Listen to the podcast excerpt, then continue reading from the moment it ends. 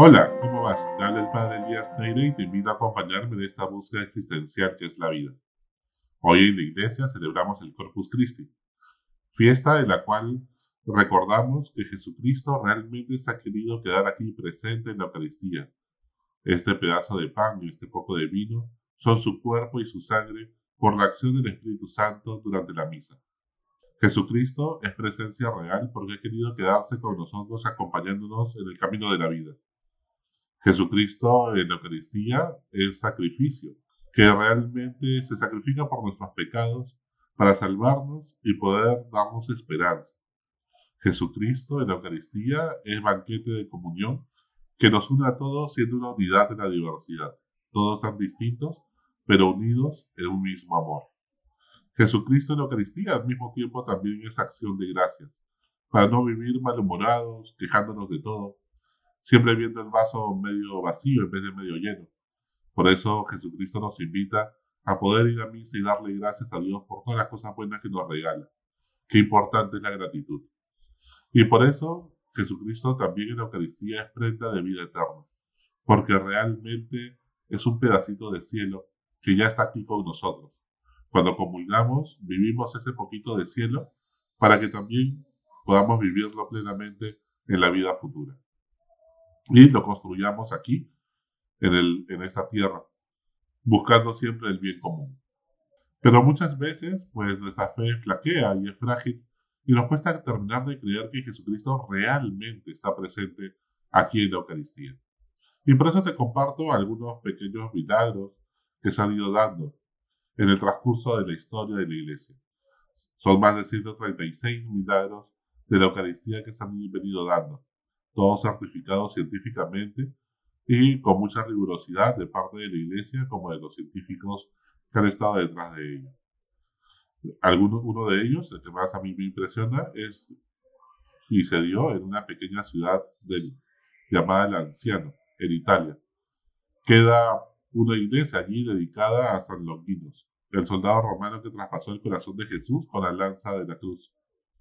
Allí, en el siglo VIII, un monje, después de haber realizado la consagración del pan y del vino, comenzó a dudar de la presencia real del cuerpo y la sangre de Jesús en la hostia y en el cáliz. Fue entonces cuando se realizó el milagro delante de los ojos del sacerdote y de las personas presentes. La hostia se tornó un pedazo de carne viva y el cáliz el vino consagrado en sangre viva, coagulándose en cinco pedacitos, no como piedrecitas diferentes.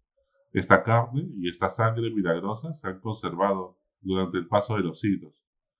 Fueron realizadas diferentes investigaciones, ¿no? especialmente en el 1970, en esa década, pues verificar que hicieron la autenticidad del milagro aprovechándose del adelanto de la ciencia y los medios que se disponían. El análisis científico de aquellas reliquias, que datan de 13 siglos atrás, fue confiado a un grupo de expertos en histología patológica, química, microscopía clínica de la Universidad de Siena. Efectuaron los análisis de laboratorio y los resultados arrojaron que la carne y la sangre son verdaderamente humanas, del mismo grupo sanguíneo AB de los demás milagros eucarísticos y también de la sábana santa de Turín. La carne y la sangre pertenecen a una persona viva y extraída de un cuerpo humano ese mismo día según la forma en que estas están repartidas las proteínas de la misma en el examen electroforético. Es sangre fresca. La carne está constituida por un tejido muscular del corazón, específicamente el miocardio.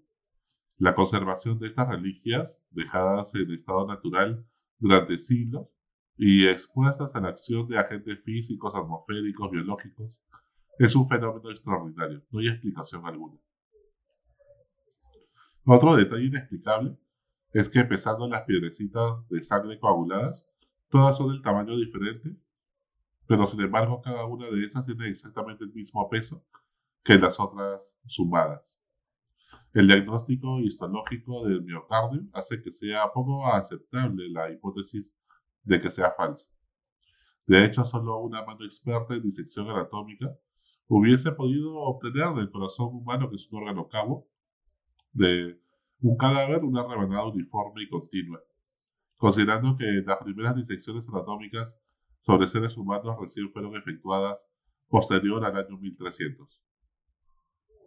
Además, un fragmento de miocardio y de coágulos hemáticos dejados en el estado natural durante siglos y además expuestos a la acción de agentes físicos atmosféricos, ambientales, parásitos y demás, llegaron a nosotros así inexplicablemente inalterados, aún después de más de un milenio, para someterse a las investigaciones científicas a las que solo hoy, después de siglos de historia, disponemos.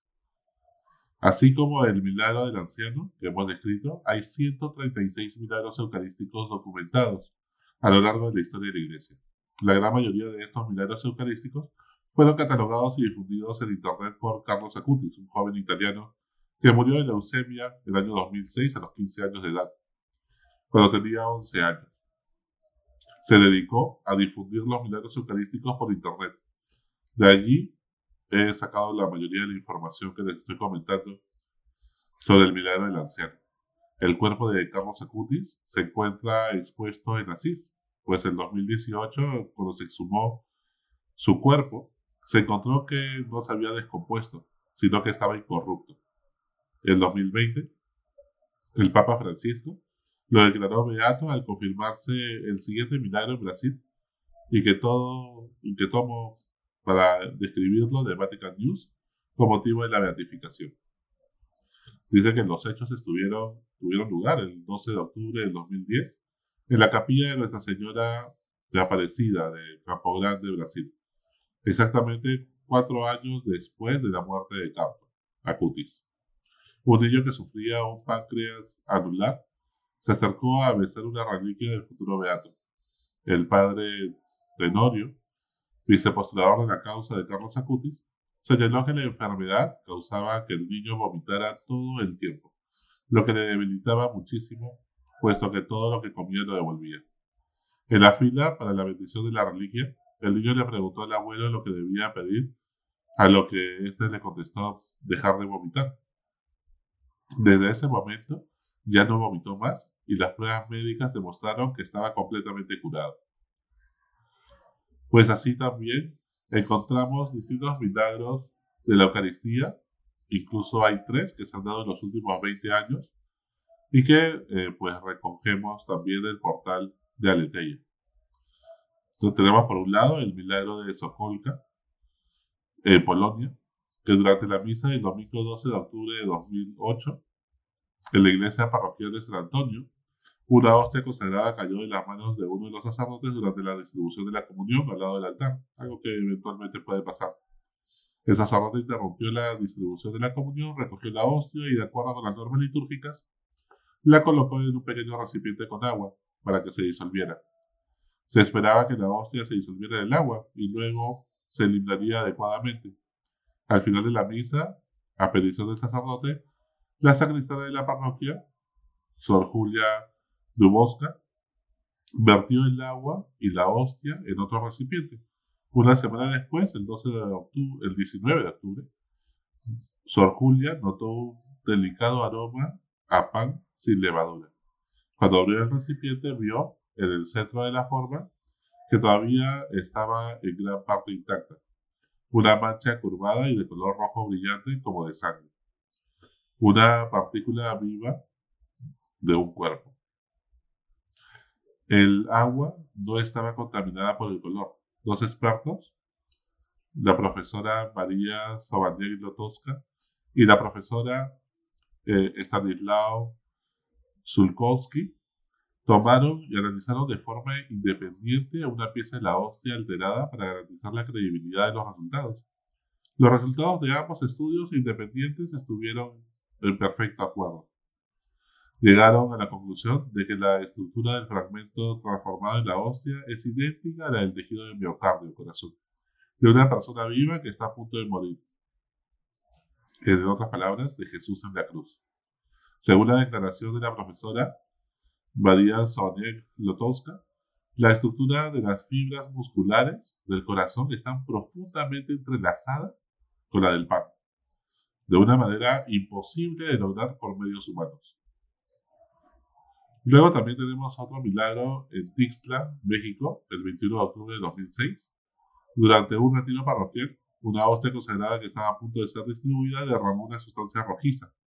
El obispo del lugar, Monseñor Alejo Zavala Castro, convocó a una comisión de investigación teológica para determinar si era un engaño o un verdadero milagro.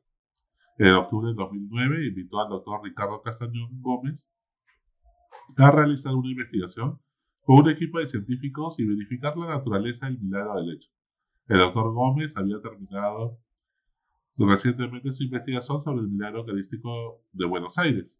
La investigación científica realizada entre octubre del 2009 y octubre del 2012 publicó la siguiente declaración. La sustancia rojiza analizada corresponde a la sangre en la que hay hemoglobina y ADN de origen humano. Dos estudios realizados por eminentes expertos forenses con diferentes metodologías han demostrado que la sustancia se origina en el interior, excluyendo la hipótesis de que alguien podría haber colocado desde el exterior el tipo de sangre que sabe, como siempre el mismo tipo de sangre que aparece en estos milagros, similar a la que se encuentra pues también la OCE en anciano, en la zona de Turín y demás. Un análisis microscópico de aumento y penetración revela que la parte superior de la sangre se ha coagulado desde octubre de 2006. Además, las capas internas subyacentes revelan en febrero de 2010 la presencia de sangre fresca. El evento no tiene explicación natural. Realmente, pues no te pido que creas en los milagros, te pido que creas en la evidencia científica. Jesucristo realmente se ha quedado presente aquí en la Eucaristía y a pesar de nuestra fragilidad y nuestra vulnerabilidad, Él ha querido quedarse aquí presente y nos da estos pequeños signos para aumentar nuestra fe. Hasta la próxima. Sigue buscando que Él te encontrará.